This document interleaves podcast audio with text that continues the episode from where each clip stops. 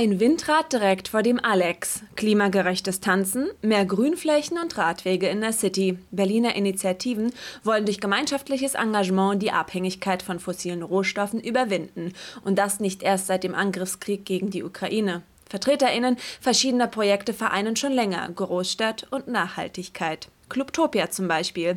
Ein Projekt, das sich für nachhaltigen Wandel in Berliner Clubs einsetzt. Matthias Krümmel ist hier seit 2020 Energieberater.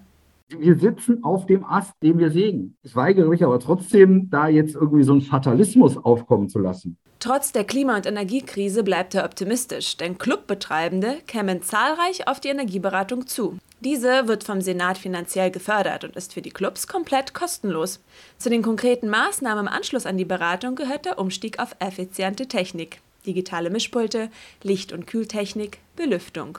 Matthias hat eine Vision. Warum dreht sich am Alex wo der Fernsehturm steht, nicht auch noch ein Windrad für die Berliner Clubs mit dazu, was den Berlinern eben auch zeigt, ja, äh, in dieser Stadt wird getanzt, aber eben klimaneutral. Der, der Strom, der fürs Tanzen gebraucht wird, der kommt hier auch aus der Sonne. Außerdem kann auch die Mobilität anders organisiert werden. Emissionen könnten etwa bei der Anreise von DJs kompensiert werden. Kooperationen mit klimafreundlichen Booking-Agenturen wären eine gute Option.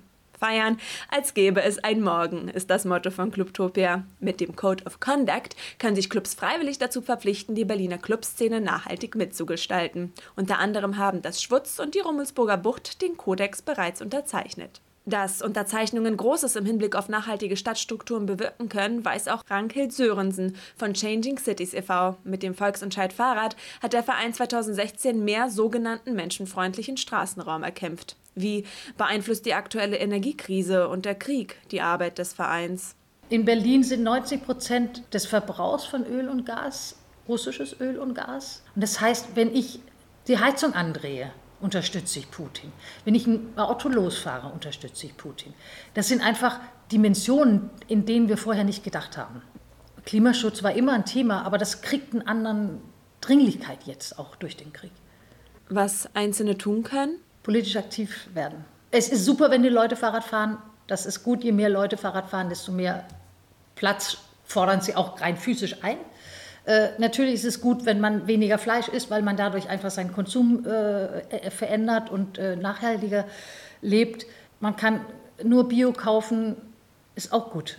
Aber der wirkliche Hebel, das ist also ein Engagement in der Gemeinschaft. Die Energiekrise will Ranghild auch als eine Energiemöglichkeit verstehen. Privilegien wie ein eigenes Auto und der Parkplatz vor der Haustür könnten umverteilt werden. Der Gewinn? Dass wir eine viel, viel ruhigere Stadt haben, wir haben viel, viel mehr Platz für die Menschen, viel mehr Grün, um die Städte zu kühlen. Und wir haben eine viel, viel bessere Luft. Wie das in der Tat aussehen kann, zeigt sich seit 2018 mitten in Kreuzberg. Der Möckernkiez ist eine genossenschaftliche Wohnanlage direkt neben dem Park am Gleisdreieck. Elfriede Staus wohnt hier und ist im Vereinsvorstand. Sie betont, hier ist ganz viel Ehrenamtlichkeit in dem Projekt. Das, ist, das macht uns so aus bei allen Themen kulturellen, nachbarschaftlichen, aber eben auch zum Beispiel bei den Grünflächen. Und wie sieht die Energienutzung im Kiez aus? Wir haben hier alles sogenannte KfW-40-Häuser. Das heißt, die sind gegenüber der, der normalen Bauweise hier schon sehr sparsam im Energieverbrauch.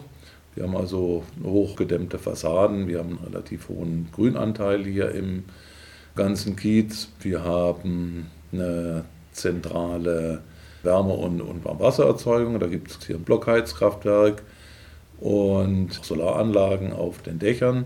Sagt Bernhard Drechsel, der technische Vorstand der Genossenschaft. Allerdings sei auch der Kiez weiterhin auf Zukäufer angewiesen. Daher würde die Lösung für das Energieproblem nicht nur im Technologiewandel liegen. Es wird ganz eindeutig auch auf Verzicht rauslaufen. Und dazu brauche ich natürlich auch eine breite gesellschaftliche Akzeptanz.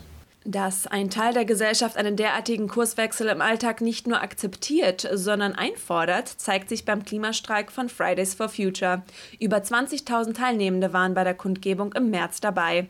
Die Teenager Lucy und Lennart zum Beispiel. Bei der Kundgebung im Invalidenpark sammeln sie Spenden, damit die Bewegung auch in Zukunft Technik, Lastenräder und Plakate nutzen kann. Unter den Umweltaktivistinnen ist auch die Universitätsprofessorin Sabine von Mehring. Wir brauchen ein Sofortprogramm, um uns von äh, Gas und Öl und Kohle zu verabschieden. Der Krieg in der Ukraine bereite ihr besonders Sorge.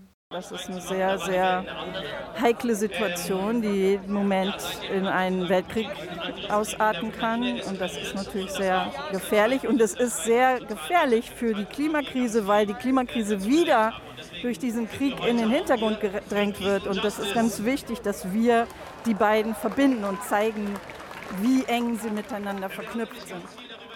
Also das ist eine Aufgabe für alle. Durch gemeinschaftliches Engagement und Energiemanagement muss umfassende Nachhaltigkeit vielleicht keine bloße Idee bleiben, selbst in einer Großstadt wie Berlin. Auch die wirtschaftliche Unabhängigkeit von autokratischen Regimen erscheint dann ein bisschen weniger utopisch.